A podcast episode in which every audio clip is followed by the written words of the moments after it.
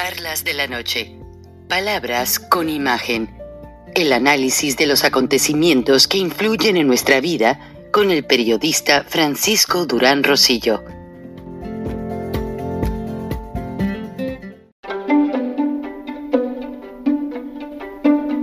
Frank Durán Rosillo eh, te saluda y los saluda a todos ustedes, su amiga María Celeste Raraz, para invitarlos a que se suscriban a mi canal de YouTube María Celeste Raraz, tal como mi nombre, donde les informo todas las semanas eh, sobre entrevistas que tienen un tema que ayuda a mejorarnos como personas y de paso son interesantes.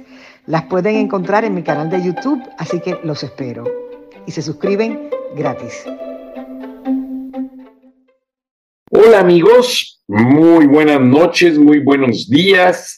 Estamos en la charla de fin de semana y más bien eh, me llegó un video por 10, 10 eh, contactos diferentes desde hace varios días. El video fue, fue publicado exactamente hace 10 días yo siempre procuro checar la, la integridad, la veracidad de los videos, porque uno nunca sabe qué traen de trasfondo.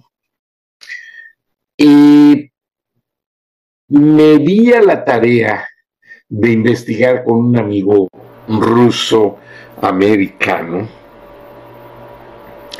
la posibilidad de la intención detrás de este video. O sea, como posibilidad, ¿por qué se hizo? ¿Por qué se grabó? ¿Qué hay detrás de este video? ¿Quién es la persona que lo grabó? El, el video está muy bien hecho en ruso y muy bien doblado al español y muy bien filmado en México.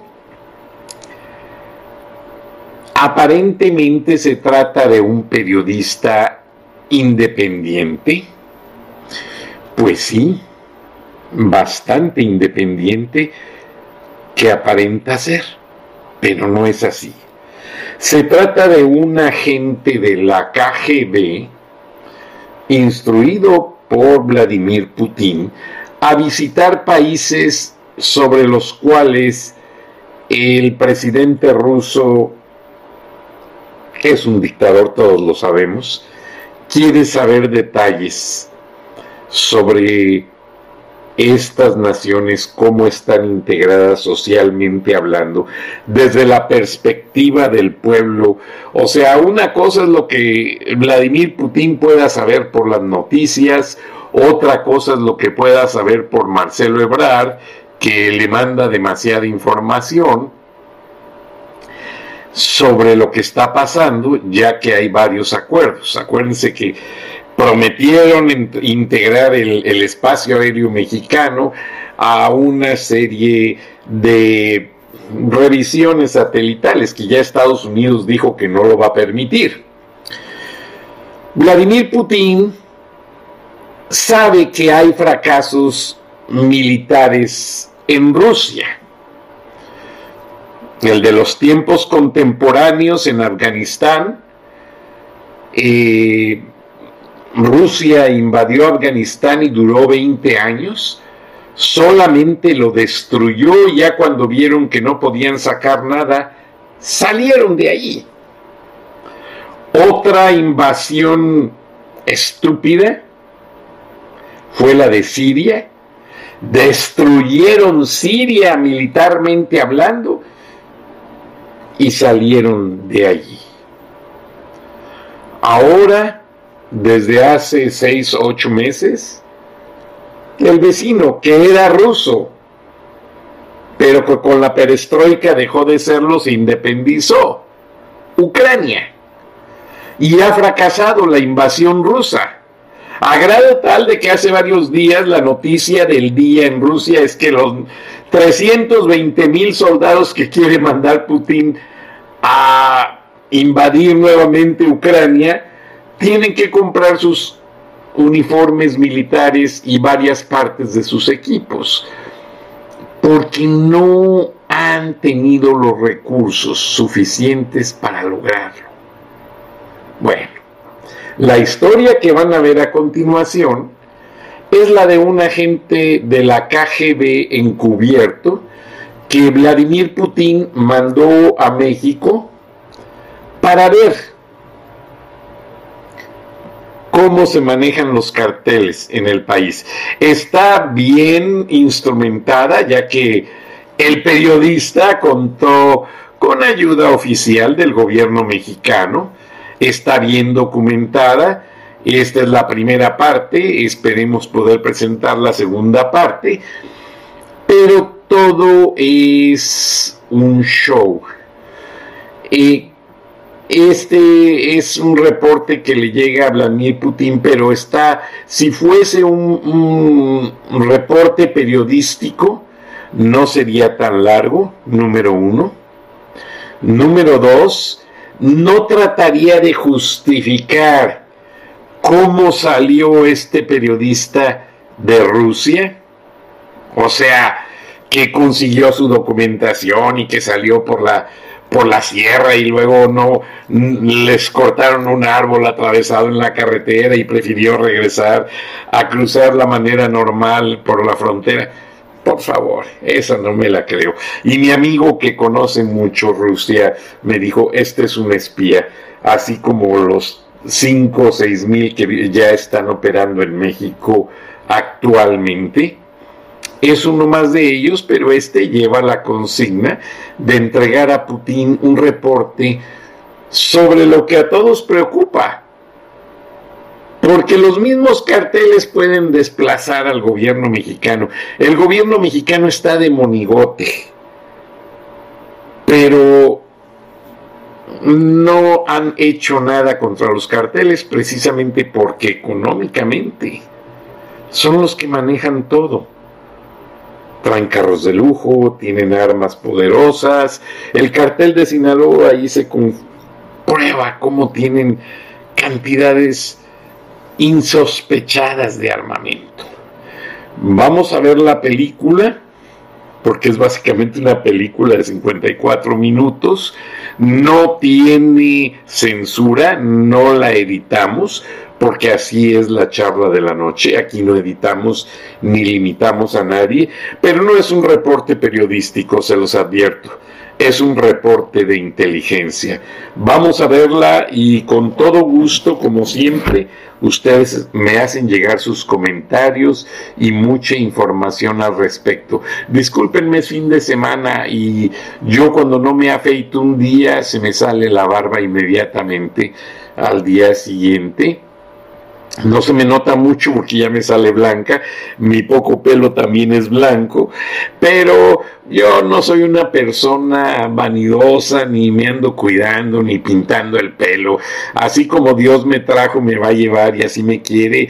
Y aquí lo que interesa es lo que yo les digo que sale de mi reflexión, mi información que yo consigo a diario y yo sé que a ustedes no les interesa si ando afeitado o no, porque aquí la importancia es el respeto a ustedes dándoles la verdad. Ahora, lo que yo siento con este reporte de inteligencia de la KGB es que Vladimir Putin no tiene todos los recursos económicos para invadir México y que si el gobierno de Estados Unidos inteligentemente le mueve a los carteles en su contra, como sucedió en Afganistán, que no pudieron hacer nada porque el talibán estaba ahí muy bien reposesionado, tampoco los rusos van a poder hacer nada en México, aunque López Obrador les entregue espacio aéreo, espacio terráqueo, espacio marítimo, no van a poder hacer nada y si Estados Unidos interviene bloqueando las transmisiones satelitales, Putin está fuera. Vamos a ver el video. Gracias y aquí me despido porque viene otro programa muy interesante sobre los carteles mexicanos apoyando a dos candidatos a senadores en los Estados Unidos. Hasta entonces y nos vemos en unas horas. Gracias. Para entrar a estas ciudades más siniestras hay una instrucción. Al entrar tienes que bajar los cristales del auto para que los vigilantes del cártel entiendan que vienes de buena fe. Necesitan verte, aunque seas forastero, necesitan verlo. O sea, si los tienes subidos y Dios no lo quiera, pintados, esto podría provocar agresión, el comienzo de una persecución o algo más. Por eso, ahora tenemos que entrar a esta ciudad, esperar hasta que ellos nos vean. Si tienes algunas preguntas, tendremos que hablar con ellos.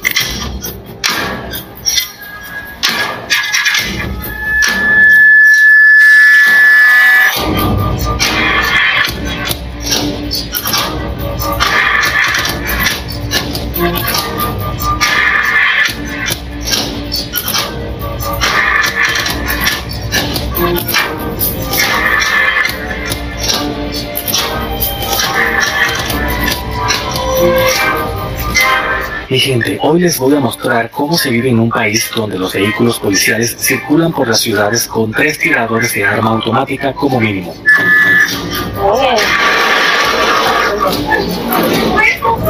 Esta ciudad no está controlada por la policía. La policía ni entra acá. Si entrara, sería un conflicto. Viajaremos a la sierra del estado de Guerrero, donde se encuentran las plantaciones de heroína más grandes del país. Así son los campos donde los mexicanos cultivan lo que cultivan. Pasaremos por el territorio de verdaderos matones, los capos de los narcocárteles que para contar el cash por la mercancía de prueba pesan en la balanza el camión con los billetes porque así es más rápido que en las máquinas contadoras. En algunas regiones ya no solamente controlan un punto de venta en el mercado o alguna calle, bajo su control ya no están solo barrios, sino aldeas, poblados y ciudades enteras. Cada uno de ellos porta armas. Algunas se parecen al antiguo fusil ruso Mosin Nagant, algunas a las rifles de caza, otras son una especie de escopeta de perdigón. Entonces acaban de llevarme a un callejón, o sea, una puerta como esta no se nota ni pinga. Intentaremos entrar. Espero que luego podamos salir de acá.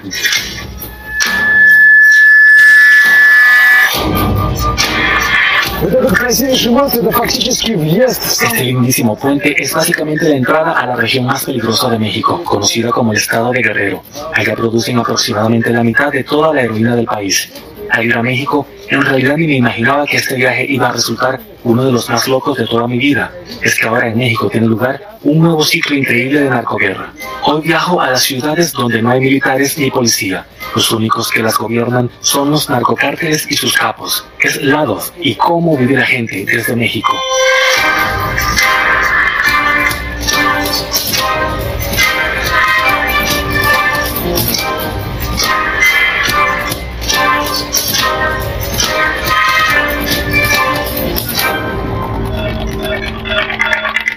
El mapa real de México no se parece en nada a como nos lo pintan en Google Maps. Absolutamente todo el territorio del país está dividido entre las agrupaciones principales que acá se llaman cárteles. Los más fuertes y ricos en México son unos 10. El cártel de Tijuana en la costa cuenta con unos mil integrantes justo en la frontera entre México y Estados Unidos se ubica el cártel de Juárez, por cierto, el más atroz. Ellos quemaban a la gente dentro de autos, la ahorcaban en postes de luz simplemente porque podían. El Cártel de los Zetas es una de las agrupaciones más profesionales integran desertores de las fuerzas especiales y de las brigadas de paracaidistas del ejército mexicano. Al principio eran solo mercenarios, pero con el tiempo cobraron fuerza y se convirtieron en un cártel completo. Pero desde hace decenas de años, las agrupaciones más fuertes de México siguen siendo el cártel de Sinaloa, al que corresponde el 60% de todo el narcotráfico a Estados Unidos. No es un cártel, amigos, sino todo un estado con su propia flota aérea de 600 aviones y helicópteros, lo que supera cinco veces la de la aerolínea bandera del país Aeroméxico con su propio ejército. De hecho, nada de rifles de caza, sino armas automáticas, rifles francotiradores, vehículos blindados y el de crecimiento más rápido, el cártel de Jalisco. En seis meses expandió su influencia desde una costa de México hasta la otra. Según las estadísticas, en las últimas tres décadas no había tantos muertos como en los últimos años. En 2019 se registraron más de 30.000 asesinados y desaparecidos, y son las cifras oficiales, mientras que las reales son mucho más grandes, comparables a la población de una ciudad entera como la rusa de Torskok o Kronstadt. En fin, como me dijeron todos los rusos que viven en México, es una locura total ir al estado de Guerrero porque resulta ser el más peligroso en este momento. Allá es precisamente donde tiene lugar la narcoguerra principal. O sea, es una zona donde pueden parar un carro y simplemente asesinar a la gente a balazos. Y realmente hubo casos así. El último sucedió hace relativamente poco. Pararon y fusilaron a unos músicos locales. Por el número de asesinatos de periodistas, México es el cuarto país en el mundo después de Afganistán, Irak e India. El último caso de alto perfil. A una periodista que investigaba el vínculo entre los cárteles y los funcionarios la asesinaron a balazos en su propio auto dejando una cartulina que decía, por lenguona. Por supuesto, no vamos allá al azar. Por supuesto, hay gente que debe recibirnos, pero ahora ni esto te garantiza al 100% que no te vaya a pasar nada porque esa gente supuestamente nos está esperando. Ellos saben que soy extranjero, etc. Por eso supuestamente son nuestros amigos. Pero la situación siempre puede dar un giro completamente inesperado. Por eso vamos ahora con la esperanza de encontrar a la gente con la que quedamos y que nos lleve por los senderos donde nos asesina a balazos. Me llega mi guía Carlos. Es la primera vez que me encuentro con un armenio que no habla ruso. Carlos nació en México y vivió acá casi toda su vida. Recién nos desviamos un poquito del camino y acabamos en un barricito como que de GTA con muchachitos así en las esquinas, todos enseguida pillando que acaba de entrar un carro desconocido. Es un barrio complicado. Es mejor dejar las cosas en la habitación del hotel. Siempre es bueno andar con un poco de dinero en efectivo. No se debe andar con todo el dinero encima, pero si no tienes ni un centavo pueden llevarse un disgusto. Es como propina, ¿sabes? Si ustedes piensan que para ir a México basta con montar y volar, ni pinga. En fin, es el itinerario más complicado de mi vida. Debido a la cuarentena de la COVID era imposible salir en avión desde Moscú, por eso primero partí rumbo a la frontera rusa con Belarus. El comienzo de mi viaje es muy prometedor. Tengo vía 13, vagón 13. Todavía estoy en la estación de Kievsky en Moscú. Uy, ya van quitando esto, mejor subo. Voy hasta la localidad rusa de Novosikov, donde debe recibirme una persona. Luego te dejan salir del país solo si tienes los papeles confirmando el propósito del viaje. Yo me encargué de estos con antelación para no violar las leyes de ningún país, pero la mayoría de los que salían de Rusia en aquel entonces no se molestaban con los papeles y cruzaban la frontera por el bosque sin más. Era así.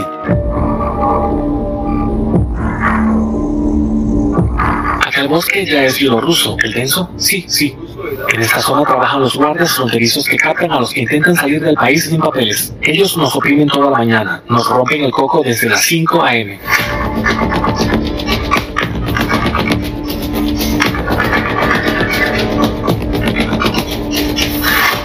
La única manera de averiguar si alguien está acechando en la frontera son los cazadores de setas locales. ¿Hay alguien por delante? Ah, ¿dónde? Ahí. No hay nadie. Hay muchos caminos entre los dos países. No se puede poner un puesto de control en cada uno, pero a veces acuden astucia. ¿Qué? ¿Hace falta ayuda? ¿O crees que no podremos pasar por acá en absoluto? Tumbaron un abedul de tal manera que no hay quien lo saque a mano. Puede que sea una emboscada. A lo mejor los guardias fronterizos están emboscándose por acá cerca, diciendo, ah, los tipos lo van a parar y los vamos a oír. Mientras talen llegamos hasta acá. Pero esperemos que no. Decidí no arriesgarme más. Regresé a la carretera y crucé la frontera a través de un puesto de control como Dios manda.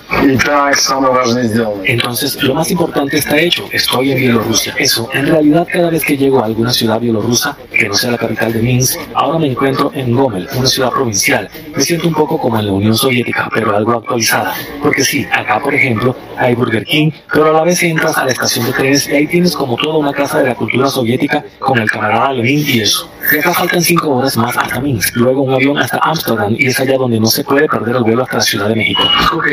Por mucho que visite los aeropuertos europeos, no entiendo ni pinga por qué venden condones en los baños. ¿Para qué carajo? Coño, ¿acaso todos ustedes acá serán así de espontáneos?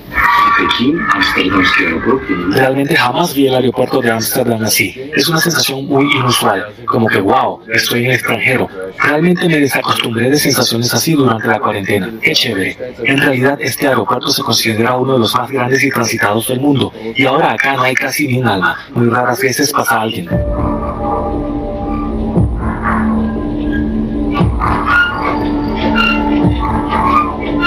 El vuelo de Ámsterdam a Ciudad de México dura 12 horas. Los vuelos con destinos turísticos no suelen ir vacíos. Ahora es por la COVID. El turismo en México, pese a lo duro que es en las zonas negras del país, va en aumento.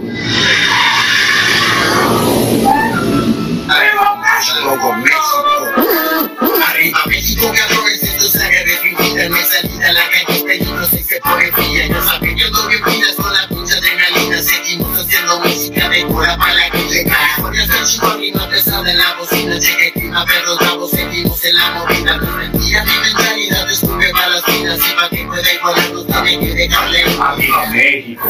En cuanto a las ciudades ubicadas en los territorios donde hay guerra de los cárteles, allá todo es diferente. A tales zonas no suele entrar nadie más que los locales. Por eso estoy bien acá como para los herbanos. Esto para ti no es un de aquí no te quieren no, pero cuando entro me lo me lo supieron nada. No te Ahora nos dirigimos a la ciudad que es, digamos, el símbolo de la narcoguerra actual en México. Lo que pasó allá es tremenda salvajada. 40 personas eran los estudiantes locales que protestaban contra la política de su alcalde. Desaparecieron al instante. Se esfumaron sin más. Los muchachos fueron detenidos camino a una manifestación. Lo sucedido después es una locura que sigue envuelta en un misterio. Los 43 estudiantes desaparecieron sin dejar rastro. La historia resultó ser de resonancia tan grande que la cubrieron todas las cadenas internacionales. Los estudiantes fueron detenidos por la policía, atacados a tiros y entregados. En México, los padres de los estudiantes desaparecidos hace un año llevaron a cabo una marcha conmemorando el aniversario de la tragedia. Varias personas fueron asesinadas y 43 desaparecieron. El problema es que para llegar hasta esta escuela hay que pasar por la ciudad de Tixla, que se encuentra bajo el control de tres grupos delictivos. Encontré un escondrijo para explorar el territorio desde el aire. La verdad es que cada vez me da mucha cosa lanzar el dron en alguna ciudad mexicana porque vete a saber qué pinga puede pasar. Podrían abatirlo tranquilamente. El territorio de la ciudad está dividido entre el cártel de los ardillos, los tipos que asesinaron a balazos a los 10 músicos en la carretera, los rojos, los bandidos inmigrantes del gran cártel del Golfo de México y el cártel del sur, los muchachos que controlan un gran número de campos de heroína en el país. Nos debe recibir una persona que va a acompañarnos por el estado, pero por ahora no atiende el teléfono.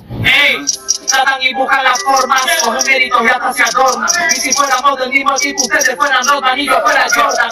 Yo no soy el más duro, pero veo mi futuro. Ey, a mí me he dado cuenta de lo que se viene, millones de dólares seguro. Si no me Todavía ni entramos a la ciudad, pero se siente como si pasáramos a casa ajena sin pedir permiso. Aunque estés en auto, todo el mundo te está mirando, sobre todo los tipos tatuados. Al lado de la carretera están estacionados los autos con los vigilantes que paran a los que les hacen falta. Debajo del puente, miren, ahí está un puesto de control con gente completamente equipada y uniformada. Espejos rotos en las intersecciones, como que hay pobreza alrededor, pero también hay muchachos en autos muy caros.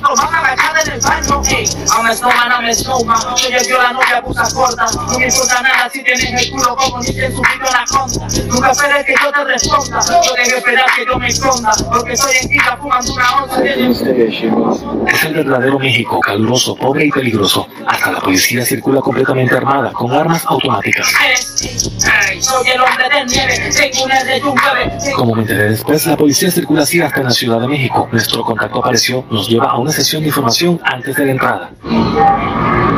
Puede ser que ellos recopilen cierta información sobre ti antes de dejarnos entrar. Es sumamente importante. Cuando entremos en la ciudad es mejor no filmar por el camino. Es mejor no nos vean con cámara. Esta zona está controlada por la así llamada Policía Civil, que en realidad está vinculada con un cártel. Tendremos que bajar los cristales del auto. Para que nos vean. Sí.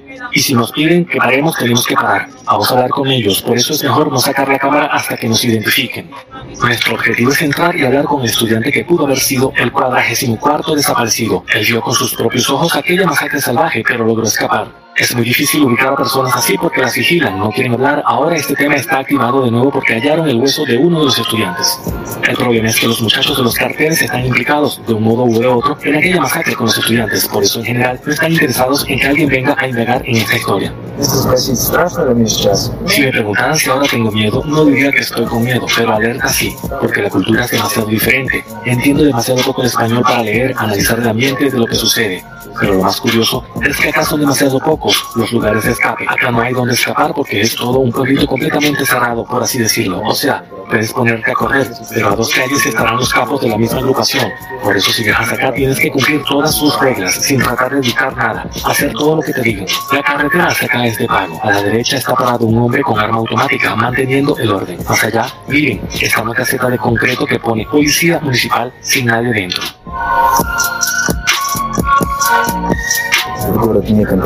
Esta ciudad no está controlada por la policía. La policía ni entra acá. Si entrara sería un conflicto. En muchas esquinas están los traficantes. Tipos así con bolsos en la cintura son vendedores y vigilantes a la vez. Vigilan todo lo que sucede en la ciudad. Digamos que son los ojos y los oídos de los grandes de los cárteles. Casi todo el mundo circula con los cristales bajados. ¿Será porque no les funciona el aire acondicionado o por la misma razón que nosotros? No sé.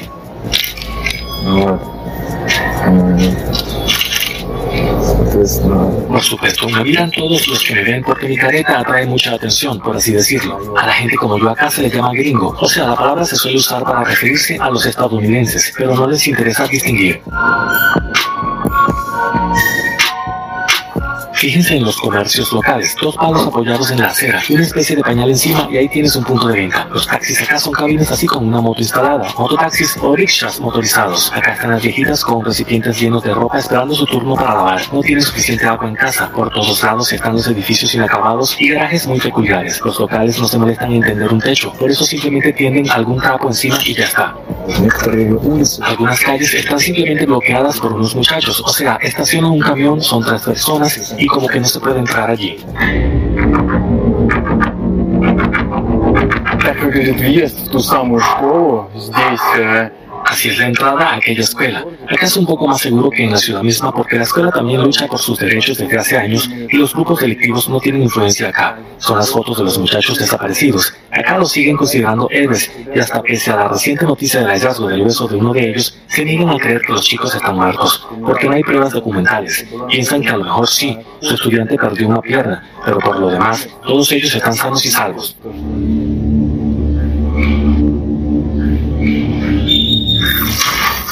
La noche del 26 de septiembre de 2014, los estudiantes de la escuela partieron hacia una ciudad vecina para dirigirse de ahí a la manifestación. Ellos estaban descontentos con la falta de financiamiento y muchas otras cosas, pero no les dejaron llegar al destino. Gente armada acercó su autobús, tiró cartuchos de gas lacrimógeno gritando que les iban a matar a todos. Irrumpieron donde el chofer, le apuntaron con una pistola y dijeron que iban a matarlo a él también. pues ya la policía ya empezaba a hacer los disparos directamente, pues, o sea, ya iban a, directamente a matar. Lo que hicimos es este, pues bajarnos entre las cosas que, las mínimas piedras que habían en, la- en el suelo, pues las agarrábamos, pero pues sin embargo no eran útiles para nosotros, pues. Eh, ya los disparos, pues veían las balas como este, retinaban entre las piedras. Sin embargo, pues el miedo lo, lo olvidamos a lo mejor en ese momento. Algunos otros pues tenían el miedo, ¿no? Eh, igual seguimos. Al igual cada cuadro los policías pasaban y nos pasaban a, disparar. Uno de los policías apuntó a, a dos de mis compañeros, eh, lo apuntó directamente pues en la cabeza y le dijo, lo agredió verbalmente y le dijo que pues aquí se lo, lo iba, lo iba, iba a acabar, ¿no? Sin embargo, en respuesta, pues lo que nos dijeron es de que siguiéramos nosotros, pues.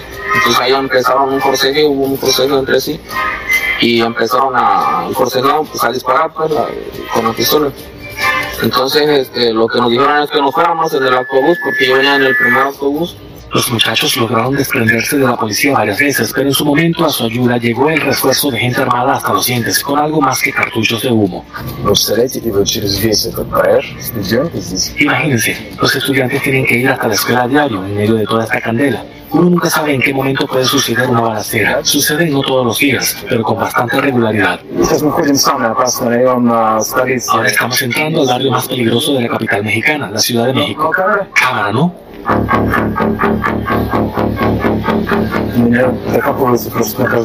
Se meten conmigo a cada paso para que pare y deje de filmar. Coño, parece que me alejé demasiado de mis guías. No, no, no, Tú no, no, la cara no. Ahora nos persigue uno al que le molestó mucho que yo empezara a filmar y ahora se mete con nosotros, como que por qué lo están filmando. Bueno, el lugar es así, viven en su propio mundo, en lo suyo, y parece que ahora no me van a dar solo porque conmigo está el acompañante que está tratando de resolver ahí atrás.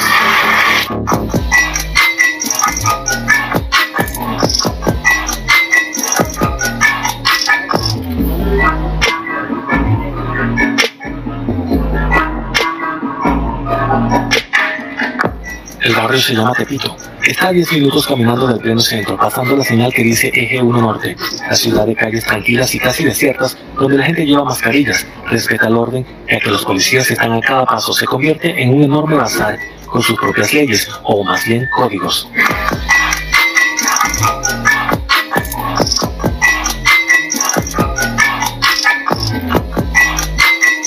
На первый взгляд это выглядит как такой безобидный рыночек. A primera vista, esto parece ser un mercadito inofensivo cualquiera, como el mercado Cherkisovsky de Moscú de hace muchos años. O sea, la gente vende algo inofensivo, como ropa, champús, cualquier cosa, pero luego viene lo más interesante. En realidad, es un estado dentro de otro estado. Es un territorio enorme donde la gente no solo comercia a diario, sino que vive durante años. Acá tienen sus fábricas clandestinas y todo.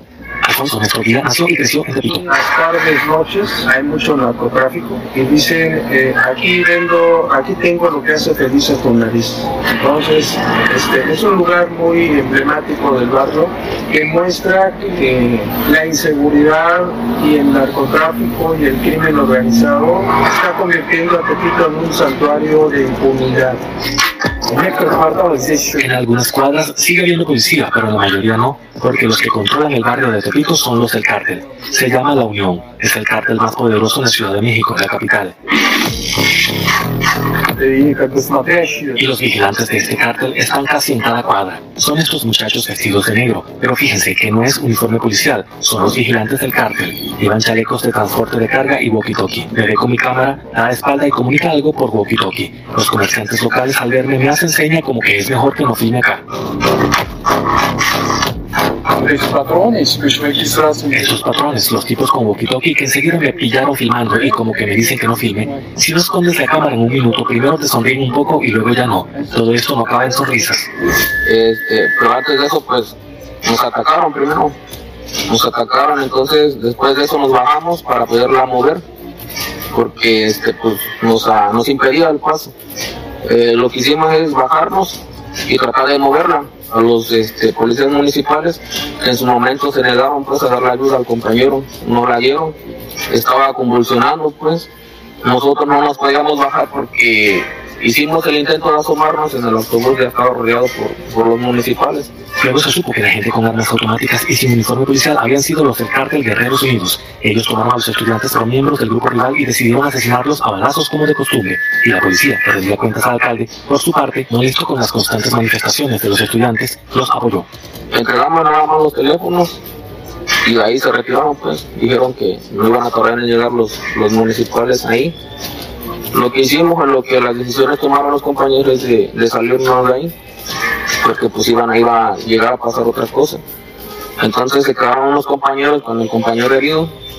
Eh, nosotros nos salimos, él iba a buscar otro refugio, fue cuando allí los municipales este, pues lo, lo agarraron, ¿no? Lo agarraron lo empezaron a torturar. Eh, lo en el cuerpo tenía quemadas de, las, de los cigarros, de los cigarros, otra versión de lo sucedido es que el autobús que los estudiantes secuestraron para llegar a la manifestación en realidad pertenecía al cártel y aquel día transportaba un cargamento de cocaína. Aún está claro qué les pasó a aquellos 43 muchachos. Según una de las versiones, los llevaron a un basurero donde ya tenían neumáticos preparados para incinerarlos, pero los chicos no se lo creen. Y era ilógico quemar 43 cuerpos en un basurero. Necesitaban una inmensidad de llantas, una inmensidad de madera. Eh, no por acercarte, pues no te ibas a quemar, porque acercándote era una intensidad de fuego, una temperatura alta donde pues no podías. Fue lógico porque en el basurero eh, había vegetación. Tepito siempre fue un lugar donde se podía comprar absolutamente todo. O sea, acá todavía se puede comprar pistola, arma automática, escopeta de perdigón, en cantidades suficientes para armar a un ejército entero. Y ahora intentaremos entrar ahí para ver qué es lo que realmente sucede en este mercado.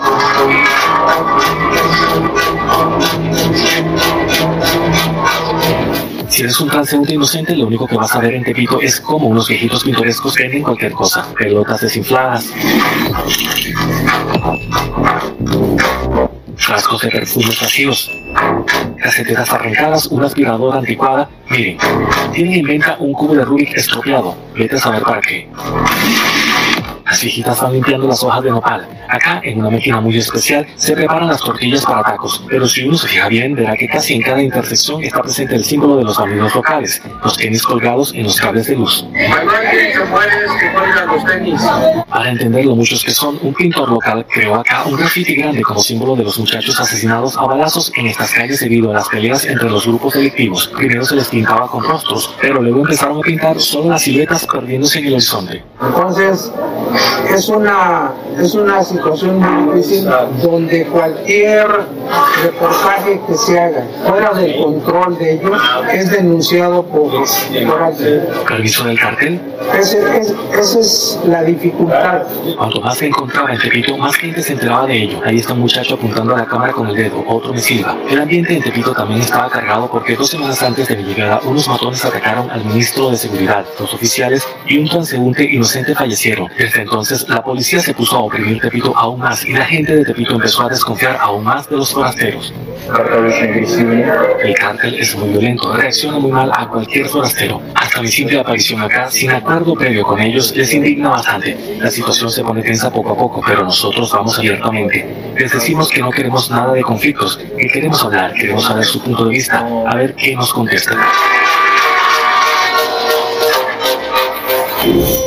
Dime, ¿su voz por teléfono sonaba asustada? Eh, no se notaba porque eh, entre las, el ruido que hacían se escuchaba que iban corriendo, pues. Eh, no sé si el teléfono se le había metido entre el pantalón que llevaba. El alcalde que supuestamente se aprovechó de la situación para deshacerse de los manifestantes ahora está bajo arresto, al igual que muchos miembros del cártel, pero en realidad en los cuatro años pasados nada cambió en la región. Es lo que cuentan los estudiantes de hoy. Él es Rodrigo, hijo de un campesino común. Como sabemos, en Guerrero es uno de los estados más violentos. El narcotráfico se ha disparado últimamente en Minero y en. Tenemos casos particulares como es el de la Sierra de Guerrero, Sierra Madre del Sur, donde se produce lo que es la goma de opio y la marihuana. Entonces, tras una semana de negociaciones, nos contestan y nos asignan una persona. Ahora nos dirigimos hacia él. Su apodo es el aunque él es mexicano. A través de esta persona se puede comprar absolutamente todo, desde pistolas, armas automáticas, etc. Pero visualmente es como que un simple tatuador. O sea, tú llegas por un tatuajito o algo así. Todo el mundo lo sabe y ya está. Los forasteros no necesitan saber esta información. Y los que sí necesitan llegan y dicen, me hace falta esta persona, esta persona. O sea, preguntas a unas o dos o tres personas y de un modo o de otro él.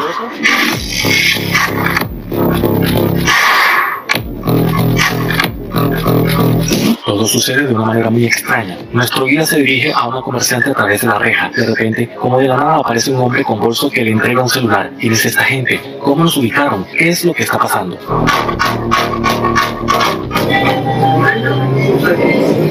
Resultado, esperamos unas dos horas. Nos trajeron al lugar de la entrevista. Es un comercio así de chiquitico. Yo empiezo mis preparaciones, coloco el trípode en un rinconcito y entonces aparece el hombre con una granada y la frase Only God can judge me, es decir, solo Dios puede juzgarme, tatuadas en su seno. Lo acompañan dos muchachotes, susurran algo entre ellos, llaman a alguien por teléfono y, como resultado, nos llevan a otro lugar. Ahora estamos entrando a una parte donde no debe haber cámaras en absoluto. O sea, me dijeron que no filmara ni con mi cámara chiquitica. Mi cámara principal la escondí acá, por supuesto se ve extraño, pero lo importante es que nadie se entere de las cámaras. O sea, es una zona a la que no se suele traer forasteros, ni mucho menos con cámaras. En fin, hay que ocultar. Por ahí se produce lo que no se puede nombrar. Por eso el nivel de atención a todos los que entran es tremendo. Pasan dos motos con policías, yo veo lo realmente tensos que se ponen todos.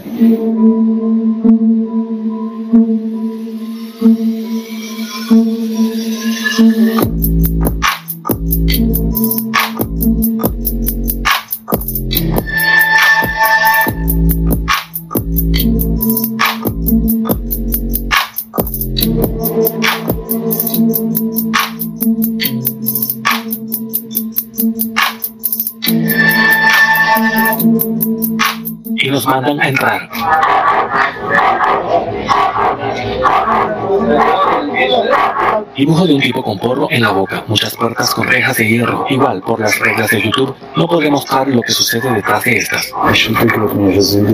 Entonces acaban de llevarme a un callejón, o sea, una puerta como esta no se nota ni de pinga. Y acá se encuentra un tal salón de tatuajes. Ahora intentaremos entrar.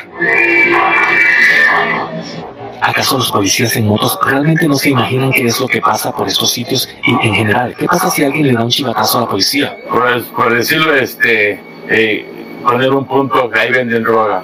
A ese ya es cuestión de, de muerte. Porque eh, la policía sabe dónde están los puntos. Pero ignora o recibe. Entonces ya si alguien va y dice, entonces la misma policía le dice, aquel vino y denunció. Hacia un Tepito, de hecho, acá mismo, este salón de tatuajes es la parte de la casa donde vivían sus padres. Las primeras cosas criminales las vio cuando era solo un crío. Su padre era miembro de una banda y por lo visto un cabrón de los que hay pocos. Pues asaltaban, asaltaban.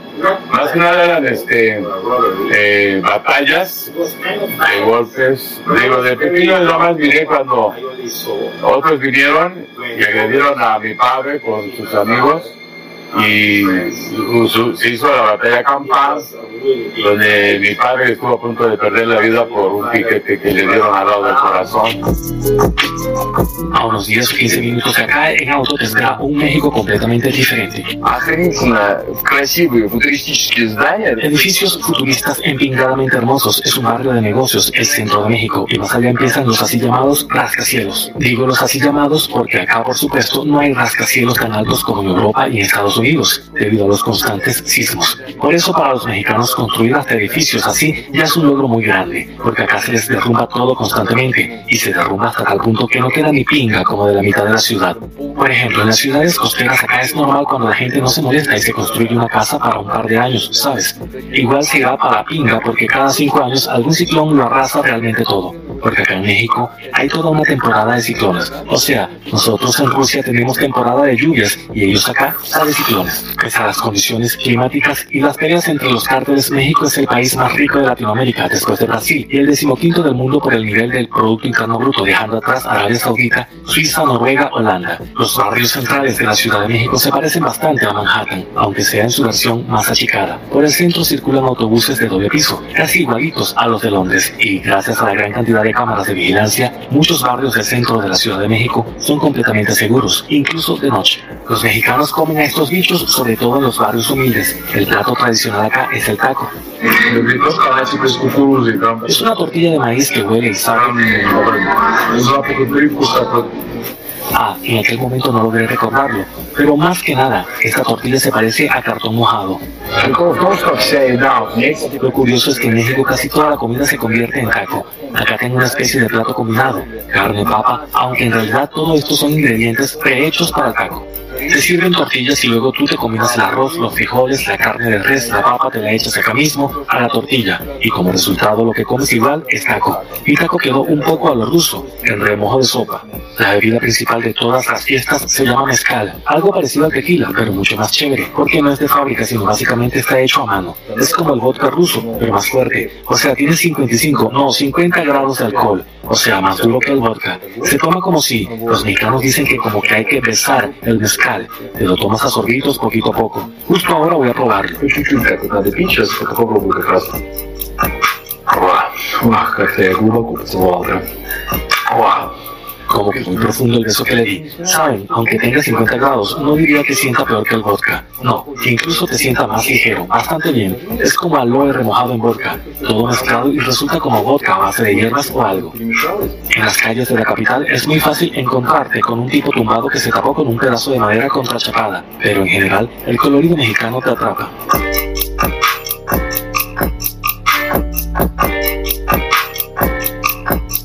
Viejitas y viejitos bailando con frenesí por la cuarentena entera. ¿Y qué importa que la amenaza de la COVID aún siga muy presente? En la misma calle puede haber un vendedor de droga. ¿Qué? Nada más ver la cámara, se tapa la cara con mascarilla.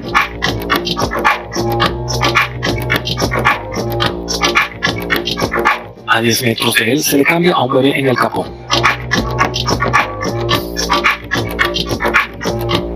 grafitis por todos lados, ropa secándose a escala industrial, calzoncillos cuidadosamente colgados en una percha. Y toda una jaula construida expresamente para pantalones, y casi en todos los pueblos alrededor del centro abundan mercaditos, mercaditos, mercaditos. Bien, es una vaina local, el último grito, música en USB. Jamás vi una cosa así, o sea, llegas con tu propia memoria, se la das para que te descarguen música, te vas para casa y la escuchas, o vienes y compras su memoria con la música ya descargada. Es lo máximo.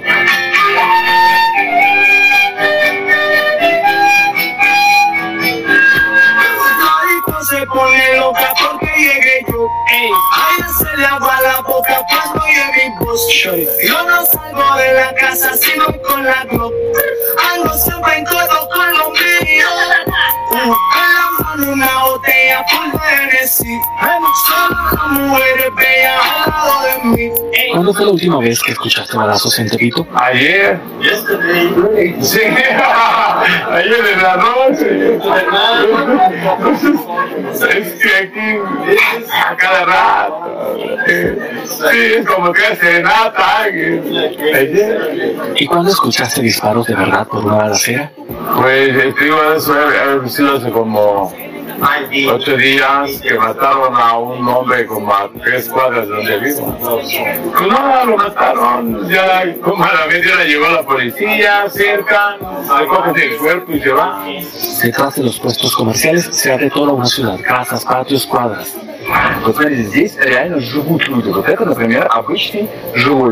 Este Miren, acá realmente vive la gente. Por ejemplo, esto es una vivienda común. La gente vive acá desde hace años. Y dentro hay un restaurante. O sea, entras y ves un una cocina de verdad. Acá se lavan las manos. Te llenas el contenedor de agua y te lavas las manos en este fregadero lindo. Luego está la cocina donde preparan la comida. Ya la hay preparada para todo el día. Miren, una pila de tinas. Y luego está el salón. Con una mesa casera que se suele usar los días de fiesta. Y en esta mesa se le da de comer a la gente por pago. O sea, alrededor están las fotos de familiares y cosas así. Y tú te sientas en el medio a saborear comida casera. Los balcones de los edificios acá son muy extraños, sin protecciones, jamás vi algo así. En ellos la gente amontona todo lo que no les cabe en la casa. Miren, en el tercer piso la bicicleta cuelga sobre nada. Así son los patios interiores de estas casas. En realidad están cerrados. O sea, solo los locales pueden pasar. En el medio hay un lugar donde se lava la ropa al aire libre. Acá hay una especie de canaletas de ladrillo. La gente pone su ropa ahí mismo y la friega. El agua viene de los barriles. Luego se tiende todo sobre las cuerdas. Se ve muy ambientado. Los postes de luz en los patios están arrollados con alambre de estimo para que no se robe la bombilla. En la ventana bien podría estar un esqueleto de juguete. El culto a la muerte acá está tan desarrollado que en este barrio incluso hay un altar de la muerte. Y las mujeres dicen que cuando se necesita también invocan al diablo. La gente acá acude muy en serio con sus lágrimas, sus tormentos. Ante la estatua de la muerte dejan una lata de cerveza abierta y cigarros. Como que arreglos así alegran a la muerte más que las flores. Se cree que ante la muerte todos son iguales. No importa si pasaste toda la vida vendiendo drogas u oficiando en la iglesia. Sabes que muchos se espantan, les da miedo, pero aquí no, no nos da miedo. Yo en lo personal, la, yo la quiero. Para mí es un, un rayo de luz, bálsamo de sanación, de inteligencia, para poder salir adelante todos.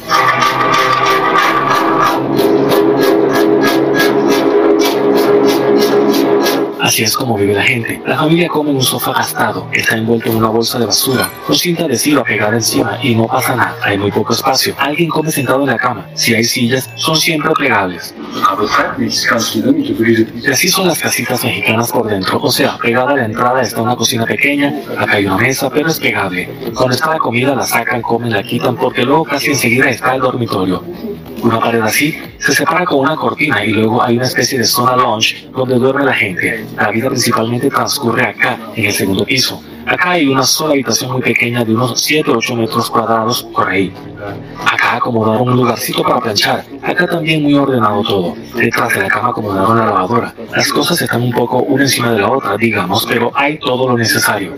Acá viven cinco personas. Esta señora encantadora, su esposo, los hijos y los nietos. ¿Qué hace tu Eh, Nosotros tenemos este, bolsas, ah, eh, ah, camas, sillones. Ah, nada de eso sí, no, yo no sé. Ah, ah, Yo no me dedico a vender. tienen miedo de esta, de la gente.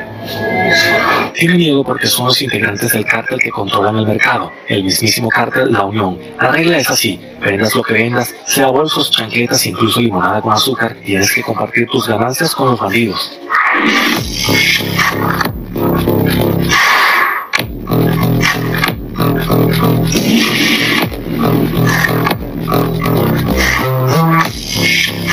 Actualmente hay un cártel, cada comerciante paga renta, el que no paga lo, lo lanzan del lugar.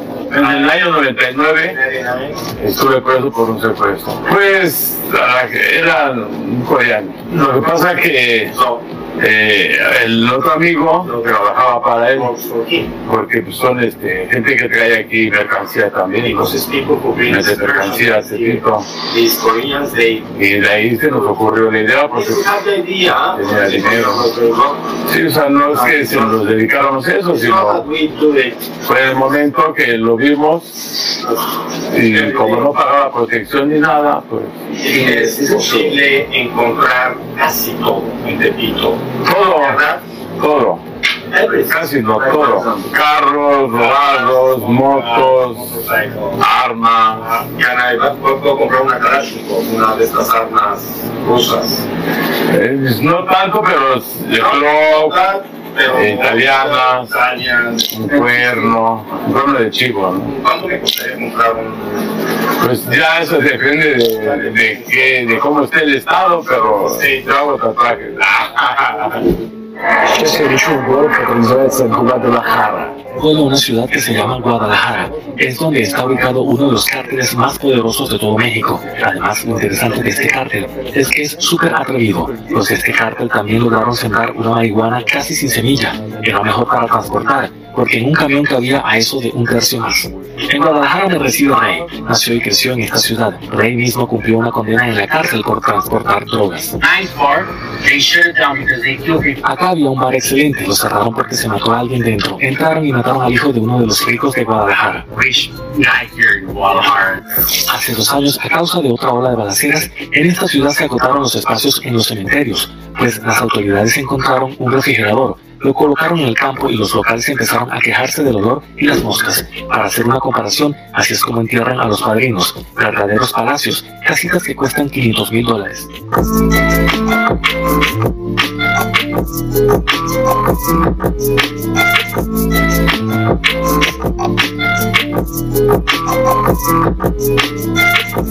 Сейчас въезжаем в максимально бандитскую зону города Гуадалахара. Ahora entramos a la zona más bandidesca de la ciudad de Guadalajara. Se ve cómo cambia el paisaje y muchísima gente en las calles. El cártel usa esta zona como base de partida para los secuestros. O sea, se le secuestra a una persona, se le trae acá, se le encierra en alguna de las casas, se le ata. Y para los cárteles es muy conveniente comprar precisamente casas particulares, porque la policía no tiene derecho a entrar en territorios privados. Eso es lo primero. Lo segundo es que la policía entra a esta zona muy raras veces.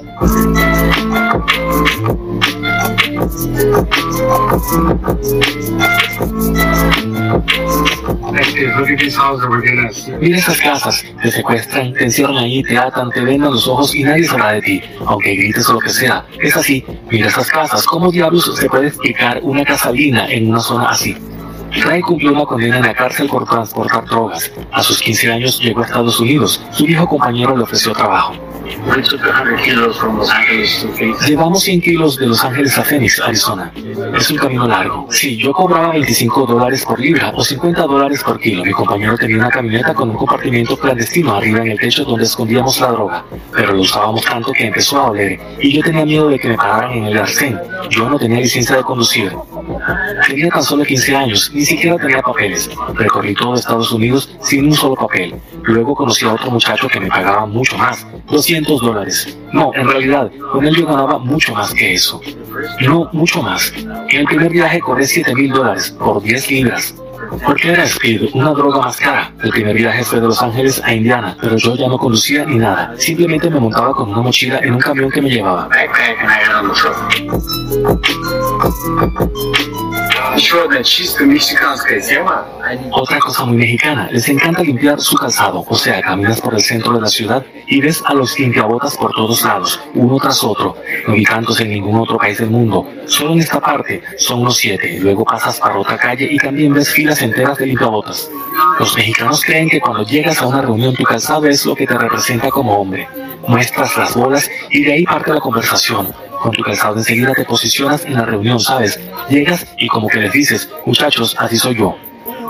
Por el centro de alguna ciudad mexicana bien podría pasar una procesión funeraria y no de un presidente, sino de una persona común. Es costumbre acá. Un problema sorprendente en la Ciudad de México es la escasez de agua del grifo. Aunque la ciudad fue construida por los aztecas sobre un lago enorme y al principio se parecía a Venecia, los aztecas vieron un águila sobre un nopal devorando una serpiente, lo consideraron una señal importante y empezaron a construir la ciudad acá, en medio del lago. Empezaron a construir diques y presas, puentes movibles. Desde entonces el lago se secó hasta tal punto que ahora tienen que llevar agua en autos y en los tejados de cada casa en los barrios no puede faltar un barril con agua. Disco se pone loca porque llegué yo.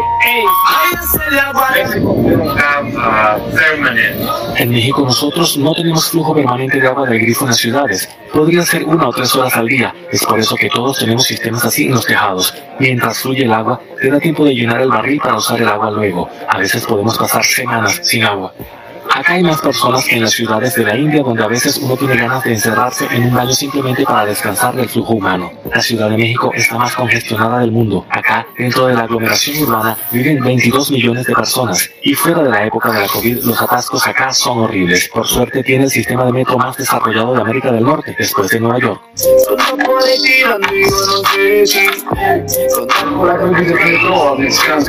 Así es el metro de la capital mexicana. Ahora me encuentro en pleno centro. Ahí está un tipo dando una calada al porro. Un viaje en metro acá cuesta aproximadamente un cuarto de dólar. Fíjense que los trenes son de neumáticos inflables. Esta misma tecnología se usa en el metro de París. Gracias a los neumáticos el tren se mueve mucho más suave, minimizando el traqueteo. Por cierto, en la Ciudad de México hay más estaciones que en Chicago, Washington o Toronto. Venga, eso no lo vi en ningún otro país que visité. O sea, caminas por el andén y ves un cerramiento metálico con una puertita abierta. Dice que es área exclusiva para mujeres y niños. Miren, de ahí realmente salen solo mujeres. O sea, hay un policía vigilando que no pase ningún hombre. ¿Cuál es la razón? Es que en México se cometen muchos crímenes precisamente contra mujeres. Se les viola, se les mata, etc.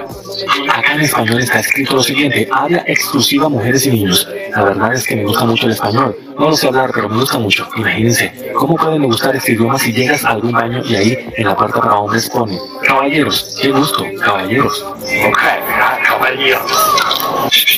Otro vuelto en la avenida. Ahora los tiempos cambiaron y todo lindo, pero no se me olvida.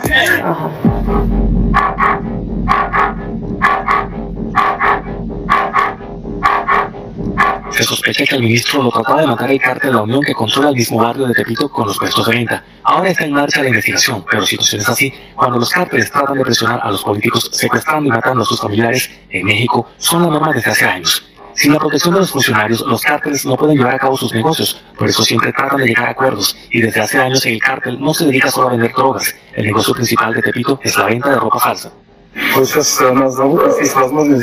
Ahora nos llaman y tenemos la oportunidad de entrar. Acá se ubica un taller donde se produce la ropa que venden en los mercados. Ven a la mujer sentada ahí. Ok, perdón. Dice que no se puede filmarla. Justo una máquina de coser está haciendo a tope toda esa ropa Gucci en este caso. Unos traen ropa de China, otros la cosen acá mismo. Así son estas casitas por dentro. En la planta baja siempre hay un cuarto donde se dedican a la fabricación, una especie de mini talleres. Ahí está la máquina de coser y acá los bultos con la ropa que cosen. Por ejemplo, una chamarra Nike que acaban de coser acá mismo. En la mesa el hombre tiene una pila de etiquetas de marca. ¿De dónde lo sacan estos? Se van a hacer, si se hacen este, tiras grandes, son 150 dólares de tela. Para hacer una comparación, el salario medio en la Ciudad de México es de 300 a 400 dólares. Si quieres ganar más, ten bolas para llegar a un arreglo con el cártel. Sin embargo, hay ciudades donde no tienes otra opción. Para hacer negocios, estás obligado a pagar al cártel por la así llamada protección. Por ejemplo, la ciudad de Chilpancingo, la capital de aquel estado bandidesco de Guerrero, donde comenzó mi viaje. Acá los carteles están tan integrados en la economía de la ciudad que el margen que los bandidos obtienen por su protección está incluido en el precio del producto. Imagínense, de cualquier producto, carne de res, tomate, alcohol. Había un muchacho en mi pueblo al cual le encargaron un tráiler de comida para vacas y otros animales. Él les dijo, denme el 50% por adelantado y el resto me lo dan cuando se lo entregue. Ellos dijeron, no, lo entregas sin más. Él dijo, no, no lo voy a hacer. Al día siguiente la gente encontró su cabeza, el cuerpo no, solo la cabeza. Con los emprendedores que tienen bares y restaurantes, ellos trabajan de otra manera. Ellos te preguntan, ¿quieres pagarnos o vamos a vender dentro de tu local? O sea, entras en un club o un bar así y ves a ellos vendiendo todo lo que les dé la gana, cocaína, píldoras. Si no quieres que lo hagan, les pagas.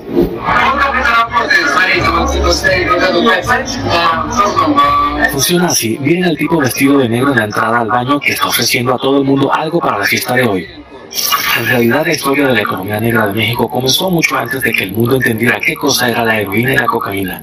Y es difícil culpar a los mexicanos. Así dispuso la geografía. A un lado está la economía más desarrollada del mundo, Estados Unidos, y al otro está Colombia, donde se cultiva y se produce todo lo que está en demanda, pero prohibido en Estados Unidos. Ya en el siglo XX, cuando en los Estados Unidos entró en vigor la ley seca, los mexicanos suministraban allá todo tipo de alcohol.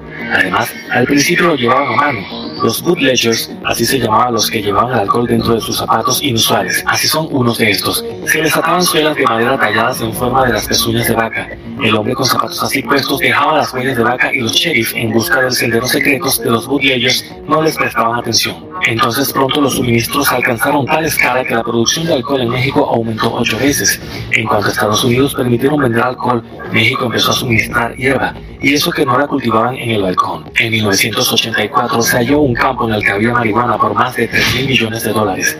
Los yacimientos petrolíferos en Arabia Saudita costaban menos.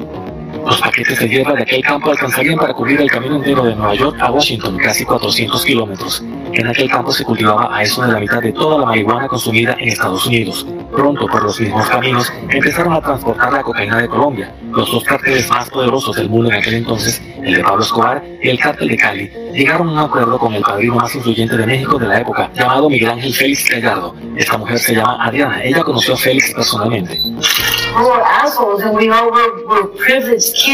Nosotros éramos pendejos, éramos niños privilegiados. Conocíamos al gobierno, al gobernador, al alcalde. Ellos eran amigos de nuestros padres y eso nos daba mucha influencia. Y era horrible porque el poder se nos subía a la cabeza. Bien pronto dejó de ser divertido y empezó a dar miedo. Porque cuando ya no tenían nada que hacer, comenzaban a matar a la gente. Tenías que tener mucho cuidado con tus palabras para no molestar en una simple conversación. Es un milagro que hoy yo esté acá hablando contigo. Uno de los principales padrinos de Tijuana incluso le echaba los perros a Adriana en aquellas fiestas locas donde la gente se atiborraba de cocaína y saltaba a la piscina en motos.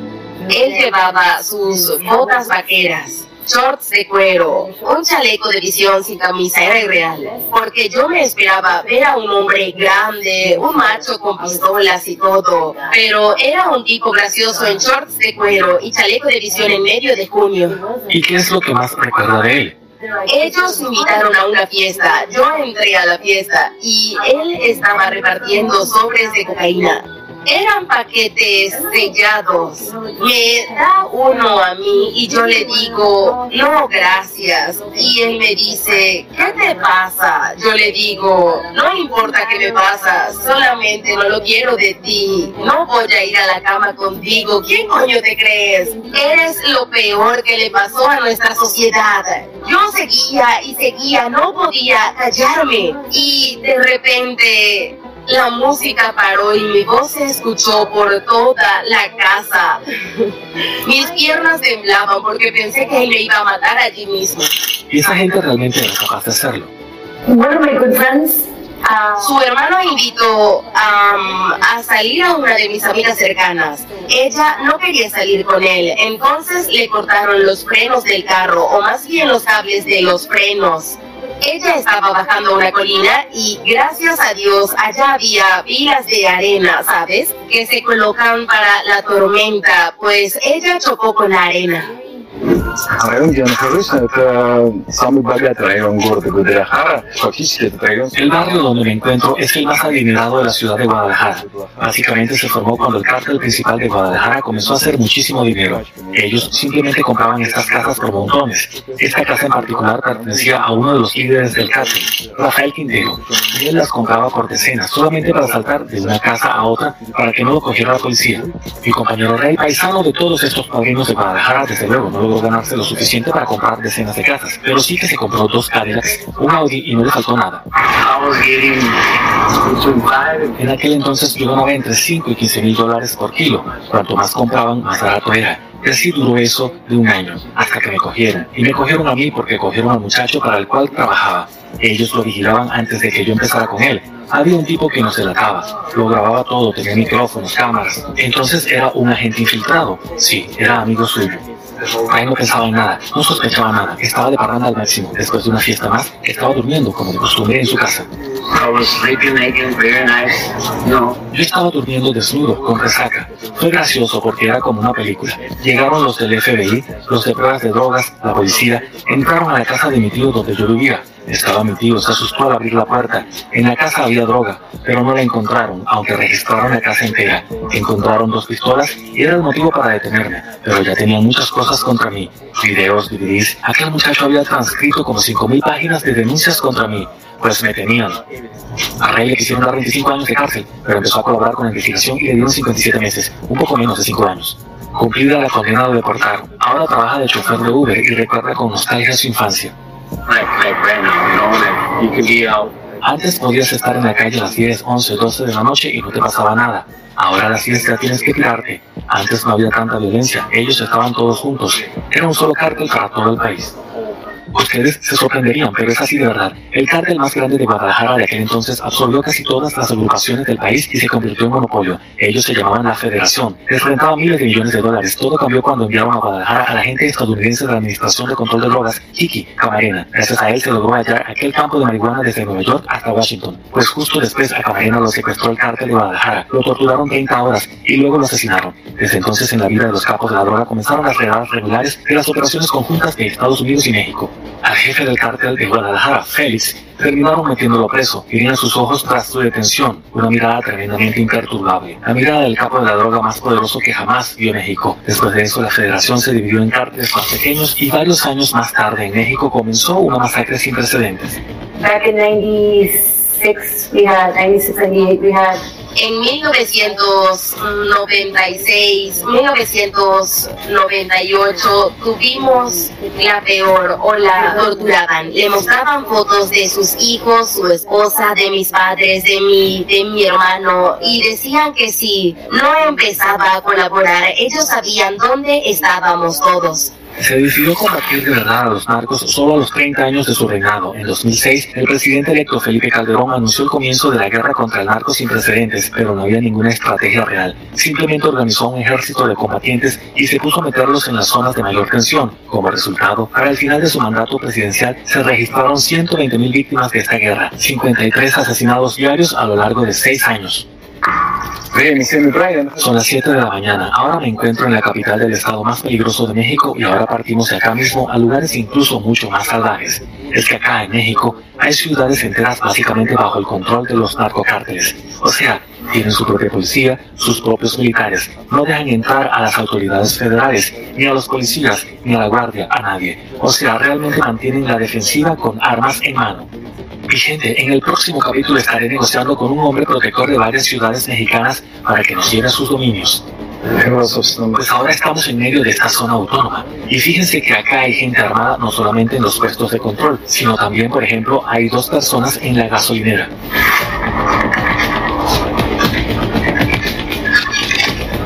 Me encontraré con un contrabandista en la frontera entre México y Estados Unidos, que por un par de decenas de miles de dólares desecharía al otro lado del famoso muro.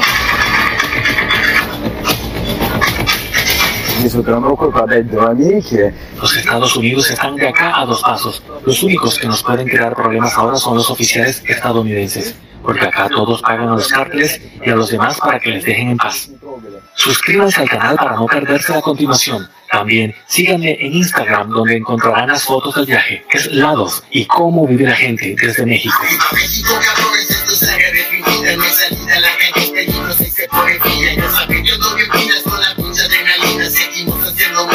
Cura para la que le cae. Por eso yo mi no te sale la bocina. Llega el clima, pero bravo, seguimos en la movida. No mentira, mi mentalidad disculpe balas finas. Y para que pueda igualarnos, tiene que dejarle. Arriba México. Frank Durán Rosillo eh, te saluda y los saluda a todos ustedes, su amiga María Celeste Raraz, para invitarlos a que se suscriban a mi canal de YouTube María Celeste Raraz, tal como mi nombre, donde les informo todas las semanas eh, sobre entrevistas que tienen un tema que ayuda a mejorarnos como personas y de paso son interesantes. Las pueden encontrar en mi canal de YouTube, así que los espero. Y se suscriben gratis.